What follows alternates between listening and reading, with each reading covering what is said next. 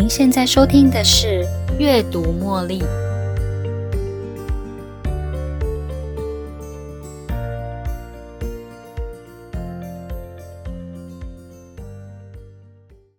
欢迎收听今天的《阅读茉莉》。您是否曾经想过，做哪件事情会让你觉得充满热情呢？什么样的工作能够丰富你的生命价值呢？哪件事会让你觉得好像非做不可，不惜花费很大的心力也要完成它呢？虽然这些任务在外人眼中特别辛苦，但是你也觉得甘之如饴哦，因为你能从中找到你的快乐跟乐趣。什么样的工作或任务能够让你拥有这样的动力，让自己往前进呢？今天跟大家分享，找到你的为什么，寻找最值得你燃烧自己。点亮别人热情的行动计划，准备好了吗？现在开始喽！当我们想要跟一位不太熟的朋友聊天，一定希望能够进一步的了解对方。这时呢，大部分的人都会问说：“您是从事哪一个行业的？或是您现在做什么工作呢？”我们能因此而定义那个人的工作职称或社会地位，因为我们知道他做了什么工作，可能是一间公司的经营管理者。或是一位对教育有崇高理念的大学教授，也可能是一位对世界充满好奇、求知欲很高的科学家。除了急着用钱的其他特殊原因之外，人们在工作的选择上，背后一定有支撑他做那样选择的重要原因。我们经常开玩笑说：“哎呦，只是在混口饭吃啦。”意外的，我发现《找到你的为什么》这本书却告诉我们，金钱只是结果，金钱满足不了一个人想要追求一个具有意义的使命，而这个使命拥有创造力，具有独特的价值，可以服务别人，也能为他人形成正面影响力。如何找到你的为什么呢？首先，先找到你的为什么。发掘自己想要做这件事的原因，然后找到如何做的方法，最后你会找到这样的工作或任务。想一想，在你的生命中有曾经发生什么故事，或是在你的记忆中曾经发生什么样的重大事件？它可能是你印象最深刻的故事，也可能是一个其他人觉得不怎么起眼的小插曲。但是却能够带给你很大的震撼。试着描述这些事情的经过，在描述这个事件的过程中，将你的感受写下来，然后将你重复比较多次的感受字句圈起来。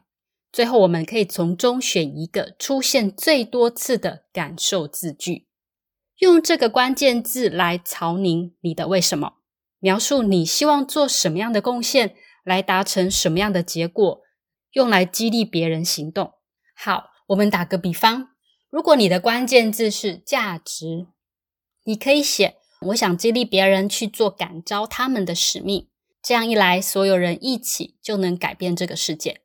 将刚才描述的事情经过跟自己写下来的感受，从里面挑选两个至三个重复比较多次的主题，用这些关键字试着描述。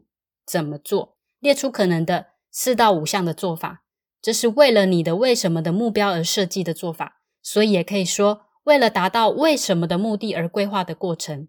最重要的是做你擅长的事。举个例子来说，刚才陈述事件的感受重复第二多的主题是乐观，你的做法可能是找出每件事的正面意义，向前走，不要回头等等的字句。这些都是陈述如何达到乐观这个目的的做法。最后从中选出一个理想的做法，然后加上陈述，也就是为你的怎么做提供背景脉络。例如，你会乐观选出的理想做法是找出每件事的正面意义。你的陈述可能会是在事情看似走歪的时候，找出做对的地方。最后。依照以上的陈述内容，我们可以选定想要做的工作或任务。在上一集的 Podcast 里，分享了小林的故事。在这个故事的陈述中，我发现自己的感受字句是意义、希望、价值、自由，还有被抛弃。从这个故事里，我找到了我的为什么。我希望跟小林的姐姐一样，意识到虽然我们无法改变别人的行为或想法，不过我们还是可以透过自己的行动跟关注，为那些需要支持和帮助的人带来正向的影响力跟希望。我想让大家知道，只要存着希望，怀抱希望，你可以继续相信，肯定自己。我将内在思考、学习观点，还有超越自我的主题收录在阅读茉莉 Podcast，希望这个主题。能够激励到自己，还有听众朋友，为社会带来希望。借由 Podcast 的持续播出，达到自己设定的小小目标，肯定自己做得到，来激励别人也能为自己设小目标，继续往前走。以上是我的找到我的为什么。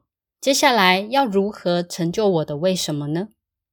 当我们找到自己的为什么，就可以用你的为什么当成终极目标，开始着手思考如何达到目标。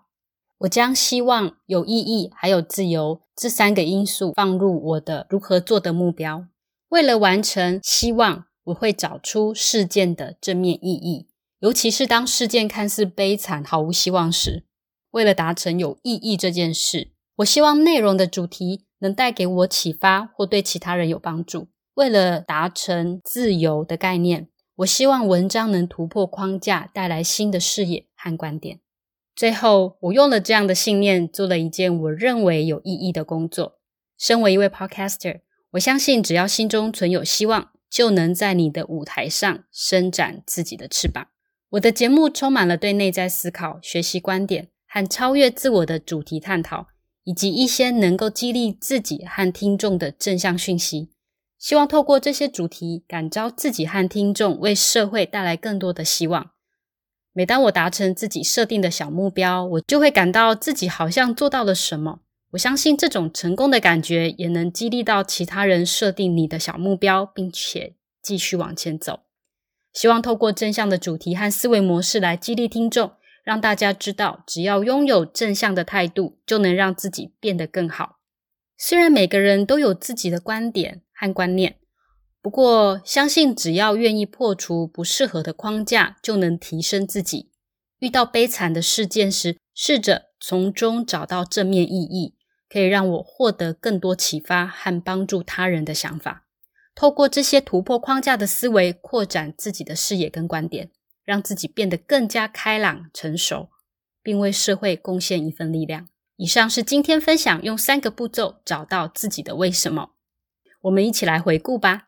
第一步是 find your why，找到你的为什么。审视自己的过去事件，或者是对一则故事的感受，找到你最在意的心情关键字，自己真正关心的是什么。第二步，how to do it，该怎么做呢？将刚才描述的第二顺位的感受关键字作为主题，用这些关键字来陈述怎么做。第三步，what to do it。结果是什么呢？结合前面的两大步骤，找出自己擅长的事，然后持续做下去，发现热情跟兴趣，然后将它们转换为具体的目标跟行动，实现自己的为什么。最后，别怕新事物的探索跟尝试，因为这些都能帮助自己开展对生命的热情。希望今天的分享能帮助到您找到自己的为什么。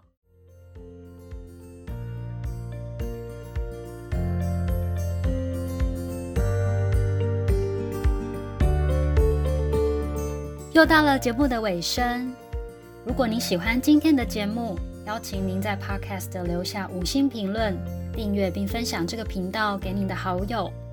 如果您有其他的反馈或想法，也欢迎留言给我。您的这些反馈都将成为背后那一股支持着我坚持不懈、持续创作、提供更优质内容的动力。感谢您的收听，我们下一期再见喽，拜拜。